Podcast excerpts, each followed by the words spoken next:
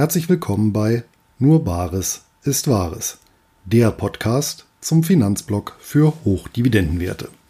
Heute mit der Vorstellung von Digital Realty, einem ganz besonderen Real Estate Investment Trust. Wie immer geht es los mit einem Einstieg und Überblick. Zu den am stärksten durch die nahezu weltweit und zeitgleich orchestrierten Quarantänemaßnahmen gebeutelten Branchen zählen neben Messebau und Veranstaltungswirtschaft, Gastronomie sowie Tourismus einschließlich Luftfahrt vor allem das Immobiliengewerbe. Zumindest wenn hierzu einschlägige Börsenindizes herangezogen werden. So notiert beispielsweise der Dow Jones Equity All Right Index der sommerlichen Geldschwemme zum Trotz nach wie vor etwa 17 Prozent unter seinem Hoch vom Februar 2020. Nun umfasst der Index die nach Marktkapitalisierung 176 größten Real Estate Investment Trusts REITs der Vereinigten Staaten an deren Börsen wiederum kapitalgewichtet gut 50 Prozent des globalen Sektors gehandelt werden. Und im Gegensatz zu den oben genannten leidgeplagten Branchen entzieht sich die Immobilienwirtschaft einer klaren Kategorisierung, was beispielsweise Thema in der letzten Folge des Einkommensinvestoren Podcasts war.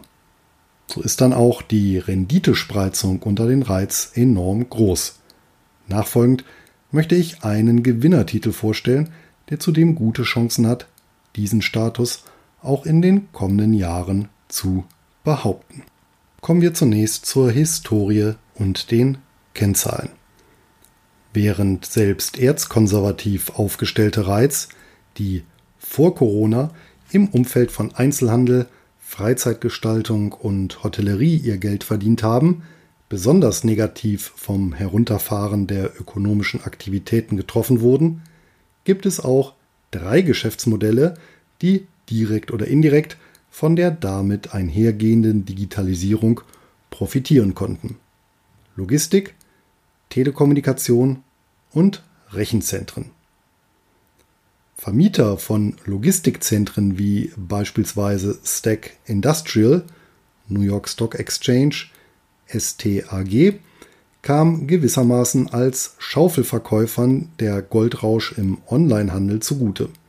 Schon länger, weitgehend konjunkturunabhängig und beflügelt vom 5G-Mobilfunkstandard, operieren die Betreiber von Sendeanlagen, so zum Beispiel der Branchenprimus American Tower Corporation, New York Stock Exchange, AMT, die ebenfalls als RAID firmieren.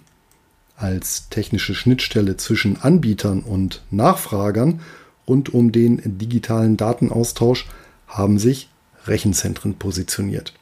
Hierbei handelt es sich um einen vergleichsweise jungen Immobilientyp, der gleichwohl milliardenschwere Reiz hervorgebracht hat. Derzeit sind insgesamt fünf auf Rechenzentren spezialisierte US-Reiz börsennotiert, die durch die Bank weg jeweils über eine Milliarde US-Dollar Marktkapitalisierung schwer sind.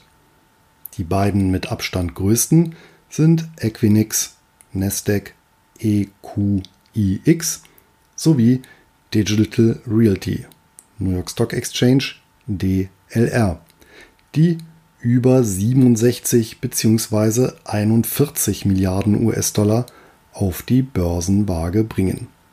Die verbleibenden Wettbewerber Cyrus One, New York Stock Exchange, CONE, Coresight Realty Corporation, New York Stock Exchange, COR, sowie QTS Realty Trust, New York Stock Exchange, QTS, liegen allesamt zum Teil deutlich unter 10 Milliarden US-Dollar. Bemerkenswert ist ferner, dass alle fünf Reiz dieses Segments mit deutlich unterdurchschnittlichen Dividendenrenditen aufwarten, die sich zwischen 1,39 und 3,89 Prozent pro Jahr bewegen. Das qualifiziert keine der Stammaktien als ausgesprochen einkommensorientierte Investition. Allerdings tut sich insbesondere Digital Realty als Emittent von Preferred Shares hervor, die aktuell eine Fixdividende von deutlich über 5% pro Jahr abwerfen. Das macht die Papiere als Beimischung insbesondere für defensive Portfolios interessant, solange die Solidität des Emittenten außer Frage steht. Schauen wir uns diesen daher genauer an. Hochinteressant ist allemal die Entstehungsgeschichte von Digital Realty. Diese beginnt in San Francisco, konkret in den Büroräumlichkeiten von GI Partners, einem Private Equity Unternehmen, welches sich ähnlich einer Business Development Company BDC auf die Beteiligung an nicht börsennotierten Mittelständlern spezialisiert hat. Anfang dieses Jahrtausends erwarb die Beteiligungsgesellschaft 21 Rechenzentren, die sie zu einem günstigen Kurs aus der Insolvenzmasse notleidender Betreiber ersteigern konnte. Zur Erinnerung, der Erwerb fiel in den Tiefpunkt des legendären Dotcom-Crashs, der die Preise aller Vermögenswerte, die etwas mit dem weltweiten Netz zu tun hatten, in den Keller rauschen ließ. 2004 bündelte GI Partners die Rechenzentren unter dem Dach der neu gegründeten Digital Realty. Am 4. November des Jahres, also bereits in der Erholungsphase nach dem Millenniumscrash, wurde das Unternehmen an die Börse gebracht. Im März 2007 verkaufte GI Partners schließlich die letzte Tranche an Digital Realty, gerade rechtzeitig vor der Weltfinanzkrise. Es scheint, die Jungs und Mädels hatten in der Beziehung einen guten Riecher. Über die Folgejahre blieb Digital Realty indes seinem Kerngeschäft treu und baute bzw. kaufte nach und nach weitere Rechenzentren. Dies erfolgte größtenteils zu einer Zeit, als die Entwicklung und der mittlerweile bekannte Bedarf an Kapazitäten keineswegs selbstverständlich war. Zahlreiche ihrer Immobilien erwarb der Reit im Zuge sogenannter Sale-Leaseback-Vereinbarungen und damit von Unternehmen, die ihre eigene IT-Architektur an Digital Realty auslagerten, sprich verkauften, um sie anschließend zurückzumieten, einschließlich der professionellen Betreuung der Anlagen durch den Reit. Mit zunehmendem geschäftlichem Erfolg wurden auch ganze Immobilienpakete respektive Wettbewerber übernommen. Heute betreibt der Reit exakt 280 Rechenzentren in 22 Ländern über alle Kontinente. Selbst in Afrika, konkret in Kenia, ist das Unternehmen mit zwei Liegenschaften vertreten. Örtlich konzentrieren sich die Immobilien dem Bedarf folgend in den Metropolregionen der jeweiligen Länder. In Deutschland ist Digital Realty übrigens mit je einem Rechenzentrum in Düsseldorf sowie Frankfurt vertreten. Damit ist Digital Realty der zweitgrößte Rechenzentrumsbetreiber der USA bzw. der Welt und der nach Marktkapitalisierung fünftgrößte Reit der Vereinigten Staaten. Was sind Rechenzentren überhaupt? Rechenzentren beherbergen die notwendige IT-Infrastruktur, um bei höchstmöglicher Sicherheit und Verfügbarkeit große Datenmengen zu bearbeiten. Zudem sind große Rechenzentren oftmals auch Internetknoten, sogenannte Peering Points, und dienen damit als Austauschzentren für den Datenverkehr im weltweiten Netz. Darüber hinaus bieten Unternehmen wie Digital Realty auch Serverhousing und Cloud-Dienstleistungen an. Das Leistungsspektrum von Rechenzentren stellt spezielle Anforderungen an die Immobilien bzw. die Gebäudetechnik. Aufgrund des hohen Stromverbrauchs und der damit einhergehenden Hitzeentwicklung ist eine Klimatisierung der Räumlichkeiten zwingend erforderlich. Die zum Teil hochsensiblen Daten und Anlagen ziehen darüber hinaus hohe Sicherheitsanforderungen wie Alarm- und Feuerlöschanlagen, Videoüberwachung und Zutrittskontrollen nach sich, sowohl digital als auch real. Daneben sorgen unterbrechungsfreie Stromversorgungseinheiten und eine redundante Infrastruktur für die ständige Leistungsverfügbarkeit. Zu guter Letzt bedarf es eines qualifizierten Mitarbeiterstabs, der rund um die Uhr zur Verfügung steht. In Summe ist damit ein hochprofessionelles und spezialisiertes Unternehmen erforderlich, um ein Rechenzentrum bzw. einen solchen, zumal weltweiten Verbund erfolgreich zu betreiben. Im Gegenzug winken seit vielen Jahren zweistellige Wachstumsraten. Diese haben sich bisher durchweg in der Geschäftsentwicklung von Digital Realty niedergeschlagen. Gut 3,2 Milliarden US-Dollar Umsatz konnte der Reit ausweislich der letztjährigen Bilanz verbuchen und auch für das erste Halbjahr 2020 meldete das Unternehmen mit über 1,8 Milliarden US-Dollar einen über 10-prozentigen Anstieg im Vergleich zum Vorjahreszeitraum. Ob trotz oder wegen Corona sei einmal dahingestellt. Vom Umsatz im Jahr 2019 blieben knapp 600 Millionen US-Dollar an Gewinn hängen. Der Cashflow aus dem operativen Geschäft lag mit gut 1,5 Milliarden US-Dollar fast dreimal so hoch. Letzteres ist für Reiz nicht unüblich, schlugen doch allein die Abschreibungen bei Digital Realty im Vorjahr mit deutlich über 800 Millionen US-Dollar zu Buche. Diese mindern zwar den zu versteuernden Gewinn, jedoch nicht den Immobilienwert. Zudem haben sie keinerlei Auswirkungen auf die Liquidität des Unternehmens. Angesichts der kontinuierlichen Umsatz-, Gewinn- und Dividendenentwicklung, dazu später mehr, ist Digital Realty sehr konservativ finanziert. So weist der Halbjahresbericht 2020 bei einer Bilanzsumme von knapp 34 Milliarden US-Dollar über 17,6 Milliarden US-Dollar Eigenkapital aus, was einer Quote von gut 50 Prozent entspricht. Etwa 10 Prozent des Eigenkapitals entfällt dabei auf die bereits zuvor erwähnten Preferred Shares. Schauen wir uns nun die Konditionen und Besteuerung näher an.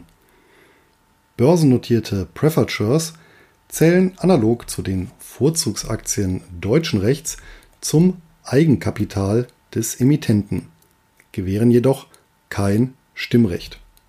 Damit enden die Gemeinsamkeiten trotz Namensgleichheit aber auch schon. Anders als hierzulande sind US-amerikanische Preferred nämlich mit einer Fixdividende versehen. Das heißt, Investoren können den Zahlungsstrom im Vorfeld fast exakt kalkulieren. Die Einschränkung ergibt sich aus dem Recht des Unternehmens, die meist quartalsweise fälligen Zahlungen auszusetzen, wenn es rote Zahlen schreibt. Im Gegenzug müssen die ausgesetzten Dividenden in der Regel nachgeholt werden, sobald sich der Emittent wieder erholt hat. Vorher dürfen auch keinerlei Ausschüttungen an Stammaktionäre erfolgen. Darüber hinaus trägt ein weiterer Faktor dazu bei, dass Preferred Shares wesentlich weniger schwankungsanfällig sind als entsprechende Common Shares, also die Stammaktien derselben Gesellschaft. Ursächlich hierfür ist das Rückkaufsrecht durch den Emittenten. Diese Option kann ab einem definierten Stichtag, dem sogenannten Call Date, ausgeübt werden, muss es aber nicht. In aller Ausführlichkeit habe ich Shares anhand eines Beispiels in einem früheren Beitrag vorgestellt. Tatsächlich hat sich Digital Realty bisher häufig des Instruments der Shares bedient. Anleger haben daher von der Stammaktie bzw. dem Common Share abgesehen die Qual der Wahl zwischen sechs unterschiedlichen Serien mit jeweils abweichender Fixdividende wie auch Call Date auswählen zu können. An dieser Stelle möchte ich kurz unterbrechen, um den Sponsor dieser Podcast-Folge vorzustellen. Als Autor und Blogger schreibe ich nicht nur, sondern lese auch viel und gerne. Und das nicht nur zum Thema Geld und Finanzen. Mein Engpass ist dabei, wie sollte es auch anders sein, die Zeit. So stapeln sich schon einmal mehrere Titel gleichzeitig auf meinem Schreibtisch. Und bereits während der Lektüre fordert das Erinnerungsvermögen sein Tribut. Die Halbwertzeit des gelesenen oder gehörten Worts ist gering. Nur wenige Prozent bleiben im Gedächtnis verankert. Und genau hier kommt mein Sponsor Blinkist ins Spiel. Blinkist fasst die wesentlichen Inhalte von aktuell über 3000 deutsch- und englischsprachigen Sachbüchern zusammen und stellt diese als Text- und Audiodatei zur Verfügung. Abonnenten können diese sogenannten Blinks über die Plattform auf dem PC oder via App auf dem Smartphone abrufen. Ich selbst nutze Blinkist, um mir einerseits einen ersten Eindruck potenziell interessanter Bücher zu verschaffen oder aber mir die Kernaussagen bereits gelesener Publikationen wieder in Erinnerung zu rufen. Zuletzt habe ich beispielsweise der Weg zur Knechtschaft von Friedrich August von Hayek und Fraktale und Finanzen von Benoit Mandelbrot noch einmal Revue passieren lassen. Insgesamt hält Blinkist neueste Ratgeber, zeitlose Klassiker oder viel diskutierte Bestseller aus 27 Kategorien wie Börse und Geld, Geschichte und Wirtschaft bereit. Jeden Monat kommen etwa 40 weitere Blinks hinzu und für alle, die tiefer in den jeweiligen Titel einsteigen möchten, gibt es bei Blinkist jetzt auch Hörbücher in voller Länge. Im Moment gibt es eine Aktion exklusiv für alle Hörer meines Podcasts. Auf blinkist.de Bares erhaltet ihr 25% Rabatt auf das Jahresabo Blinkist Premium. Ihr könnt vorher natürlich alles ausgiebig sieben Tage lang kostenlos testen. Und Blinkist wird B-L-I-N-K-I-S-T geschrieben. Für den Fall der Fälle habe ich die Adresse in den Notizen zur Podcast-Folge und im entsprechenden Blogbeitrag vermerkt. Jetzt aber zurück zu den sechs Serien Prefatures von Digital Realty. Serie C 0,414 US-Dollar je Quartal mit Ausübungsstichtag 15.05.2021. Serie I 0,396 US-Dollar je Quartal mit Ausübungsstichtag 24.08.2020. Serie G 0,367 US-Dollar je Quartal mit Ausübungsstichtag 9.04.2018. Serie J 0,33 US-Dollar je Quartal mit Ausübungsstichtag 7.08.2022. Serie K 0,366 US-Dollar je Quartal mit Ausübungsstichtag 13.03.2024 und Serie L 0,325 US-Dollar je Quartal mit Ausübungsstichtag 10.10.2024. Alle genannten Preferred sind an der New Yorker Börse notiert. Das Kürzel ergibt sich aus dem des Emittenten, also DLR, ergänzt um den Zusatz PR sowie den Serienbuchstaben, also DLR PRC für die Serie C, DLR PRI für die Serie I und so weiter. Die Papiere schütten durch die Bank weg quartalsweise aus. Der Emissions- ebenso wie der Rückkaufskurs belaufen sich jeweils auf 25 US-Dollar. Allerdings hat die jüngste Liquiditätsausweitung auch auf die aktuellen Kurse der Preferred Shares durchgeschlagen. Mit Ausnahme der Serien I und G notieren alle Titel zum Teil weit über pari. Bezüglich des Rendite-Risikoprofils fallen die Common und Preferred Shares indes deutlich auseinander. Die Stammaktie ist ein ausgewiesener Wachstumswert, eine höchst seltene Erscheinung im eher wenig innovativen und dafür ausschüttungsstarken Immobiliensektor. Dementsprechend hat deren Kursentwicklung seit der Erstnotiz die des marktbreiten US-amerikanischen SP 500. Der Index umfasst die nach Marktkapitalisierung 500 größten börsennotierten Aktiengesellschaften der Vereinigten Staaten um Längen geschlagen. Die Kehrseite der Medaille ist die seit Jahren ambitionierte Bewertung nach allen gängigen Kriterien. So wird das Eigenkapital und damit der Substanzwert von Digital Realty an der Börse fast exakt dreimal so hoch bewertet. Das Kurs-Gewinn-Verhältnis KGV notiert derweil über 50. Auch die Dividendenrendite beläuft sich auf magere 2,9 Prozent pro Jahr, obwohl die Ausschüttungen seit Emission des Titels jedes Jahr ohne Ausnahme gesteigert werden konnten. Allein in den letzten fünf Jahren lag die durchschnittliche Steigerungsrate bei etwa 5,5 Prozent pro Jahr. Erfahrene Reitinvestoren mögen nun einwenden, wie denn die Dividendenrendite so niedrig ausfallen kann, wo doch Reits gesetzlich verpflichtet sind, 90 Prozent des Jahresüberschusses auszuschütten, um ihren Status zu behaupten. Selbstredend hält Digital Realty die Vorgabe ein, die sich auf den Überschuss nach Erhaltungs- und vor allem Erweiterungsinvestitionen bezieht. Gerade letztere hat das Unternehmen in überdurchschnittlich hohem Maße getätigt. Damit belegt Digital Realty, dass auch im rechtlichen Gewand eines Hochdividendenwerts hohes Wachstum aus eigener Kraft generiert werden kann. Freilich unter Aufgabe von Dividenden. Einkommensinvestoren können daher einerseits auf eine weitere Expansion und den Yield-on-Cost-Effekt setzen oder aber in Richtung der Preferred Shares schielen. Diese rentieren aktuell je nach Serie mit 5 bis 6 Prozent per annum. Gerade die konservative Kapitalstruktur von Digital Realty bietet in Verbindung mit dem verlässlichen Geschäftsmodell einen komfortablen Sicherheitspuffer.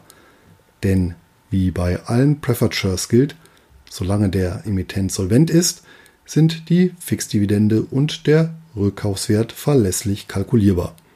Und selbst im Fall einer Liquidation der Gesellschaft müssten die Ansprüche der Anteilseigner von Preferred Shares vorrangig vor den Haltern der Common Shares befriedigt werden. Ein Knackpunkt, der außereuropäische Reiz im Allgemeinen und Shares im Speziellen betrifft, ist deren Handelbarkeit.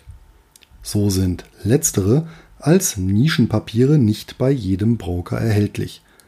Allerdings ist auch der Kauf von Reiz bei manchen deutschen Brokern problematisch, da diese bisweilen fälschlicherweise als strukturierte Finanzprodukte klassifiziert und für den Handel von Privatpersonen aufgrund der MIFID II-Richtlinie gesperrt wurden.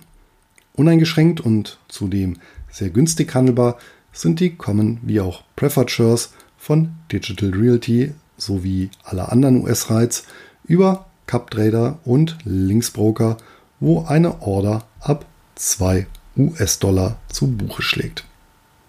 Auch steuerrechtlich sind sowohl die Common wie auch die Preferred Shares einfach zu handhaben, sofern in Deutschland veranlagte Investoren bei ihrem Broker ein W8-Ben-Formular ausgefüllt haben, was bei den genannten Instituten routinemäßig bei der Depoteröffnung der Fall ist, werden von allen Ausschüttungen 15% Quellensteuer einbehalten, gemäß dem Doppelbesteuerungsabkommen zwischen Deutschland und den USA können diese voll auf die Abgeltungssteuer angerechnet werden. Von der zum 1. Januar 2018 in Kraft getretenen Reform der Investmentfondsbesteuerung sind Emissionen von Reiz ohnehin ausgenommen, da diese nicht unter besagtes Gesetz fallen. Wie steht es um die Chancen und Risiken? In Summe ist Digital Realty ein unverzichtbarer Bestandteil der globalen Netzinfrastruktur, analog zu den Tresoren der Zentralbanken eine Lagerstätte für Daten, das Gold des 21. Jahrhunderts. Damit dürfte die Gesellschaft über ein auf viele Jahre, wenn nicht gar Jahrzehnte, robustes Geschäftsmodell verfügen. Technische Disruptionen, welche Rechenzentren und damit auch den Immobilienbestand von Digital Realty entwerten könnten, sind zumindest vorläufig nicht absehbar. Zum positiven Bild dürfte auch beitragen, dass der Reit als Mitgliedsunternehmen von The Green Grid, einem gemeinnützigen Branchenverband, maßgeblich an Konzepten der energieeffizienten Architektur und Gestaltung von Rechenzentren mitgewirkt hat. Neben der schieren Größe sind die hohe Anzahl der betriebenen Rechenzentren sowie die weltweite Präsenz ein Vorteil des REIT. Das reduziert zum einen die Standort- und senkt zumindest in Metropolregionen mit mehreren Objekten die Ausfallrisiken. Zum anderen fallen bei Digital Realty Kosten und Erträge in einer Vielzahl von Währungen an, was die Abhängigkeit vom US-Dollar und dem damit einhergehenden Wechselkurs gerade aus Sicht europäischer Anleger deutlich abmildert. Monetär betrachtet handelt es sich bei dem Unternehmen um einen globalen Währungskorb, bei dem der US-Dollar als Verrechnungseinheit dient. Ob und wie weit das enorme Wachstum der Vergangenheit weitergetrieben werden kann, ist zumindest für Stammaktionäre die Gretchenfrage. Bereits seit einigen Jahren mehren sich die Stimmen von Fachleuten, die vor einer zunehmenden Sättigung und sinkenden Margen warnen. Immerhin werden weltweit mittlerweile gut 4 Millionen Rechenzentren betrieben. Ein Blick in die Geschichte lehrt allerdings, dass auch im Fall einer Konsolidierung die Branchengrößen profitieren dürften, zu denen Digital Realty zweifellos zählt. Ein differenziertes Bild aus Anlegersicht ergibt sich bezüglich des Risikos, sofern als Kennzahl der Maximum Drawdown MDD, also der kumulierte Verlust innerhalb einer bestimmten Periode herangezogen wird. Im Zuge der Weltfinanzkrise sank der Kurs der Stammaktie von Digital Realty noch von 50 auf 21 US-Dollar und damit knapp 60 Prozent. Seinerzeit wurde der Reit wohl tatsächlich primär als ein Immobilienunternehmen wahrgenommen, welche ja am Anfang und im Zentrum der Krise standen. Ganz anders sah die Situation beim Blitzcrash im Februar und März 2020 aus, als der Kurs von 143 auf knapp 108 US-Dollar und damit um weniger als 25 Prozent in der Spitze nachgab. Das war deutlich moderater als der US-amerikanische Gesamtmarkt und nur halb so viel wie börsennotierte Immobiliengesellschaften im Schnitt. Hierzu trug offensichtlich auch die Wahrnehmung als Speerspitze der Digitalisierung mit bei.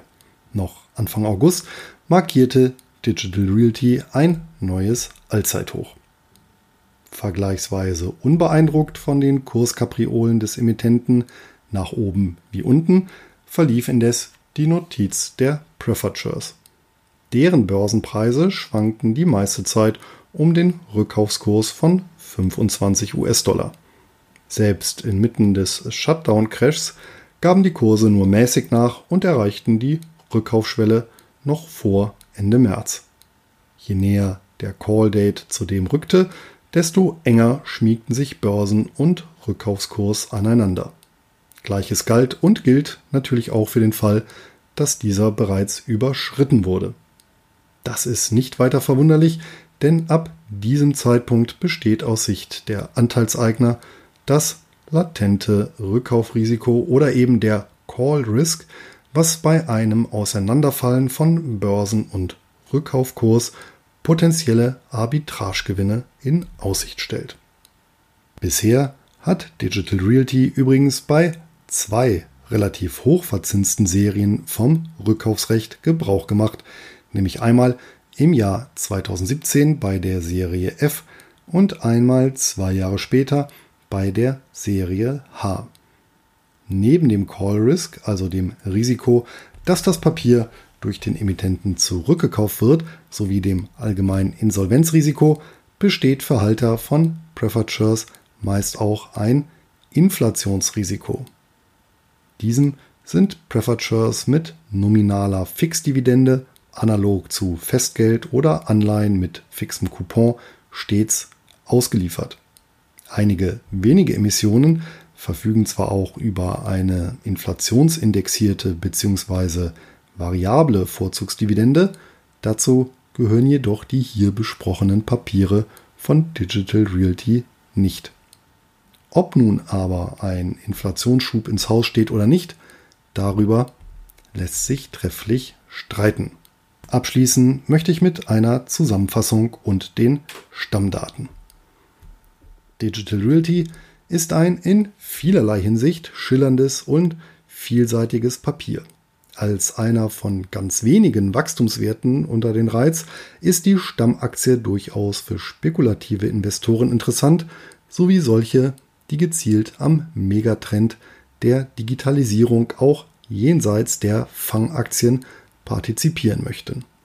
Auch Anleger, die an Dividendenwachstumsaktien interessiert sind, dürften sich für den Rechenzentrumsbetreiber erwärmen. In beiden Fällen stellt sich, wie aktuell so häufig, natürlich die Frage, zu welchem Preis. Und schließlich können eher konservativere Naturen ihre Defensive mit den Shares des Unternehmens verstärken. Hierbei bevorzuge ich die beiden noch nicht aus dem Ruder gelaufenen Titel der Serien I und G. Etwaige Kursrücksetzer unter 25 US-Dollar eignen sich meiner Ansicht nach besonders für Zukäufe, da ich im Fall von Digital Realty eine Ausfallwahrscheinlichkeit aufgrund der konservativen Finanzierung und des einkommensträchtigen Geschäftsmodells auch in Krisenzeiten für sehr gering halte. Notierungen unterhalb des Rückkaufskurses eröffnen den Anlegern gute Chancen auf vergleichsweise sichere Kursgewinne. Handelbar sind sämtliche Emissionen von Digital Realty unter den bereits aufgeführten Kürzeln an der New York Stock Exchange. Daneben verfügt das Unternehmen auch über eine Zweitnotiz an deutschen Börsenplätzen. So ist die Stammaktie unter der Wertpapierkennnummer A0DLFT oder die internationale Wertpapierkennnummer US 2538681030 beispielsweise über die Börse Stuttgart handelbar.